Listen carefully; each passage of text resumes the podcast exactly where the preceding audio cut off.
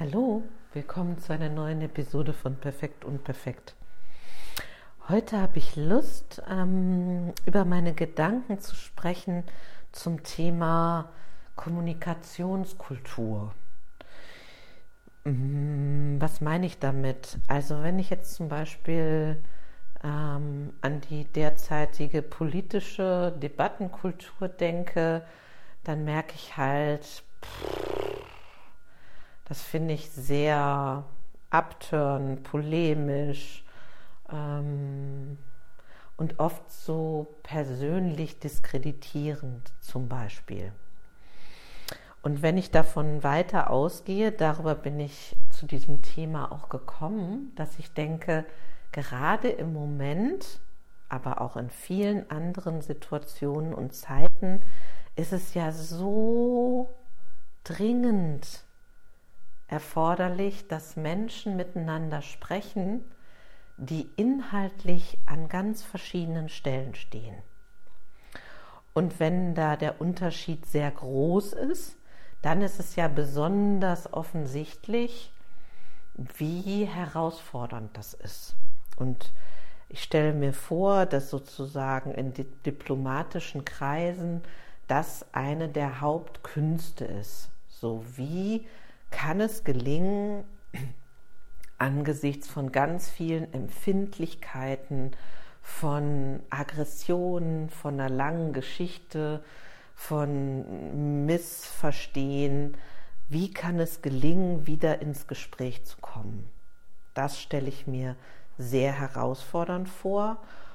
Ähm, wenn ich das aber so ein bisschen wie mildere von diesem Extrem hin zu einem zum Beispiel politischen Alltag ähm, würde ich mir so etwas wünschen wie, mh, mm, wie mehr Interesse aneinander. Wenn man jetzt sagen würde, zum Beispiel im Bereich der Politik, ähm, wir stellen uns vor, wir haben ein Interesse an der Zukunft unseres Landes und wir haben parteipolitisch oder persönlich unterschiedliche Ansätze dann würde ich mir wünschen, dass es eine Neugier gibt auf die Position des anderen, wie ein Ausgehen davon, dass mich das bereichern kann. Entweder, dass es mich bestärkt in meiner Meinung oder dass ich merke, ach guck mal, das kann ich ergänzend auch noch mit in den Blick nehmen. Oder,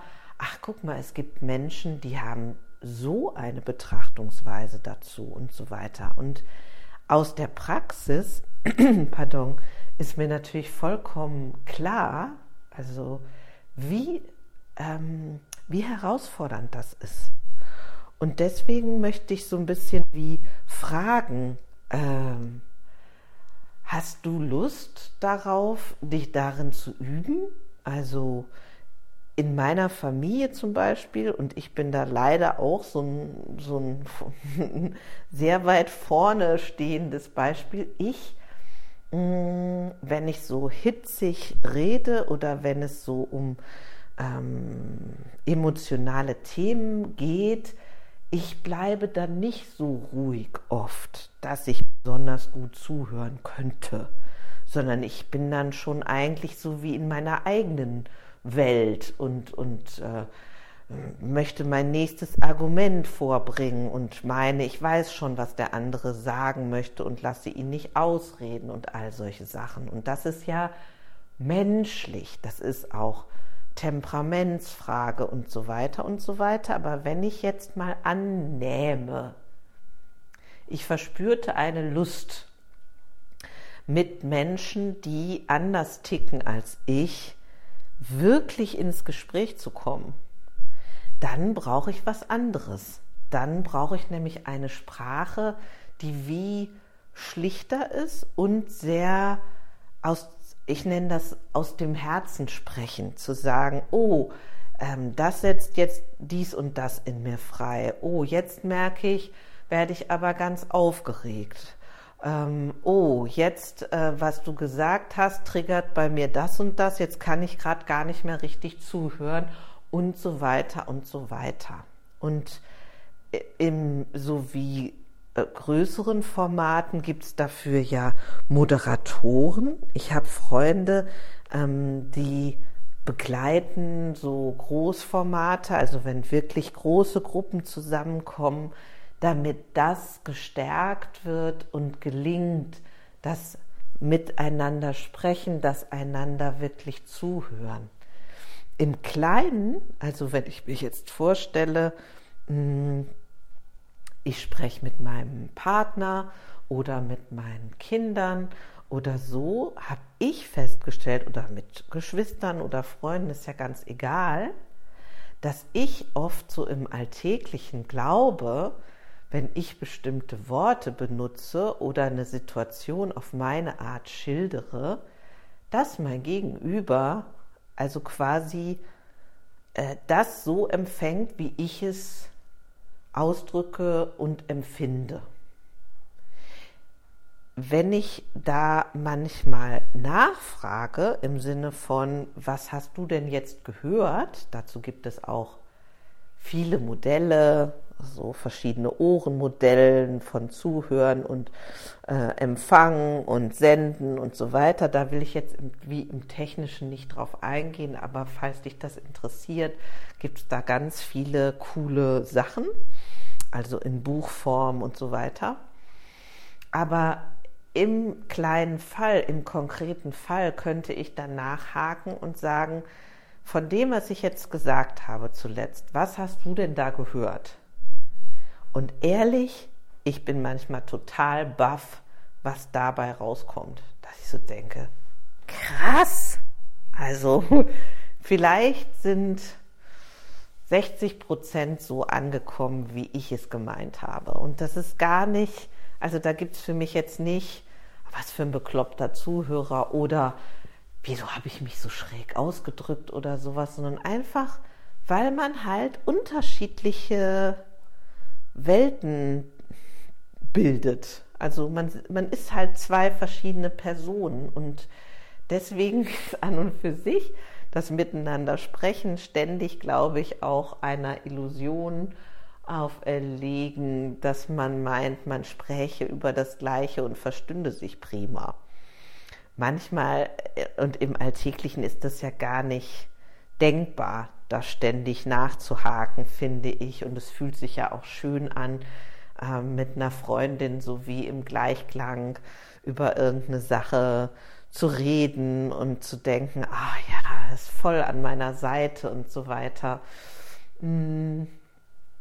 Aber so, wenn es mir am Herzen liegt, wie jetzt zum Beispiel in meiner Partnerschaft oder mit bestimmten Freunden oder wenn es eben so wie Dissonanzen gibt oder sie drohen oder verschiedene inhaltliche ähm, Meinungen, dann finde ich es umso wichtiger zu sagen, hm, so jetzt muss ich hier kleinschrittig werden und jetzt muss ich eigentlich, muss in Anführungsstrichen, will, jetzt will ich ähm, achten auf meine Emotionalität. Und jetzt ähm, will ich sagen, oh, ich brauche mal gerade eine Pause, weil ich merke, ich werde gerade richtig zornig und das ist jetzt nicht förderlich. Ähm, wie steht es mit meiner Akzeptanz dieses anderen äh, Betrachtens?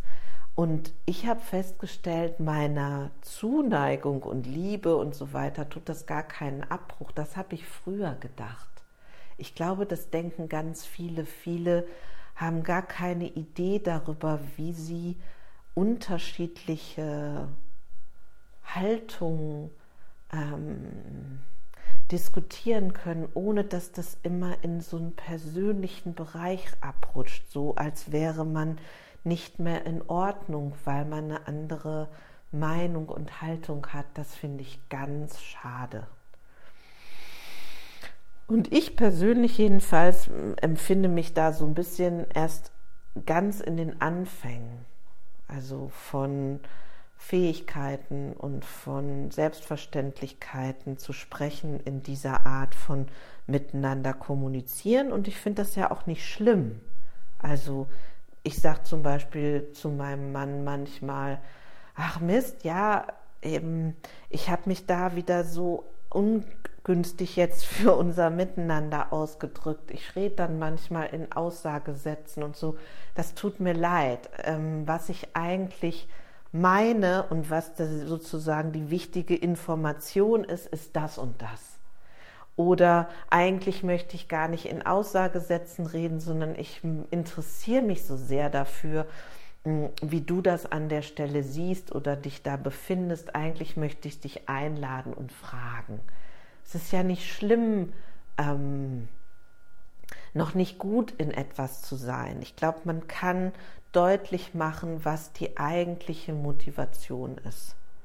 Also, ähm, ja, ich, ich spreche das hier heute so wie als Angebot mal zu überprüfen, hey, wie sehe ich das eigentlich im Kleinen, in meinem eigenen, wie im Größeren, keine Ahnung, in Arbeitskontexten, sowie im noch größeren, politischen und so weiter. Und was wünsche ich mir da eigentlich? Und bin ich auch bereit dafür, was zu geben und äh, dafür zu gehen, mich nicht nur aufzuregen über andere, die das nicht gut können? Und das ist auch mühselig und manchmal entspricht das auch gar nicht meinem Temperament. Ich will dann nicht äh, lange nachfragen und, und ruhig bleiben, sondern ich merke, ich bin dann angefixt und dann muss das erst irgendwie raus oder so. Und das zu unterscheiden lernen, darüber zu sprechen, über diese inneren Motive, das setzt natürlich eine Selbstwahrnehmung voraus, ist mir völlig klar. Aber viele Menschen kriegen sich ganz gut mit. Also da habe ich eigentlich keine größeren Bedenken, sondern ich glaube, man muss einfach zugeben, hey, da sind wir am Anfang. da sind auch manche in, in den Führungsebenen am Anfang und das nicht so, so wie geziert, so frisch vom Coaching her, jetzt mache ich das mal so mit meinen Mitarbeitern, sondern wirklich eine eigene Form zu finden, die so eine Natürlichkeit hat. Das ist, glaube ich, ganz schön großes Kino, sage ich mal, wenn man sich dafür entschließt und da mutig nach vorne geht. Und ich glaube, es lohnt sich total und es ist dringend nötig nach meiner Einschätzung. Ja, vielleicht so viel dazu. Und ähm, egal wo auch immer du bist, wünsche ich dir einen ganz schönen Tag und sag bis zum nächsten Mal. Tschüss.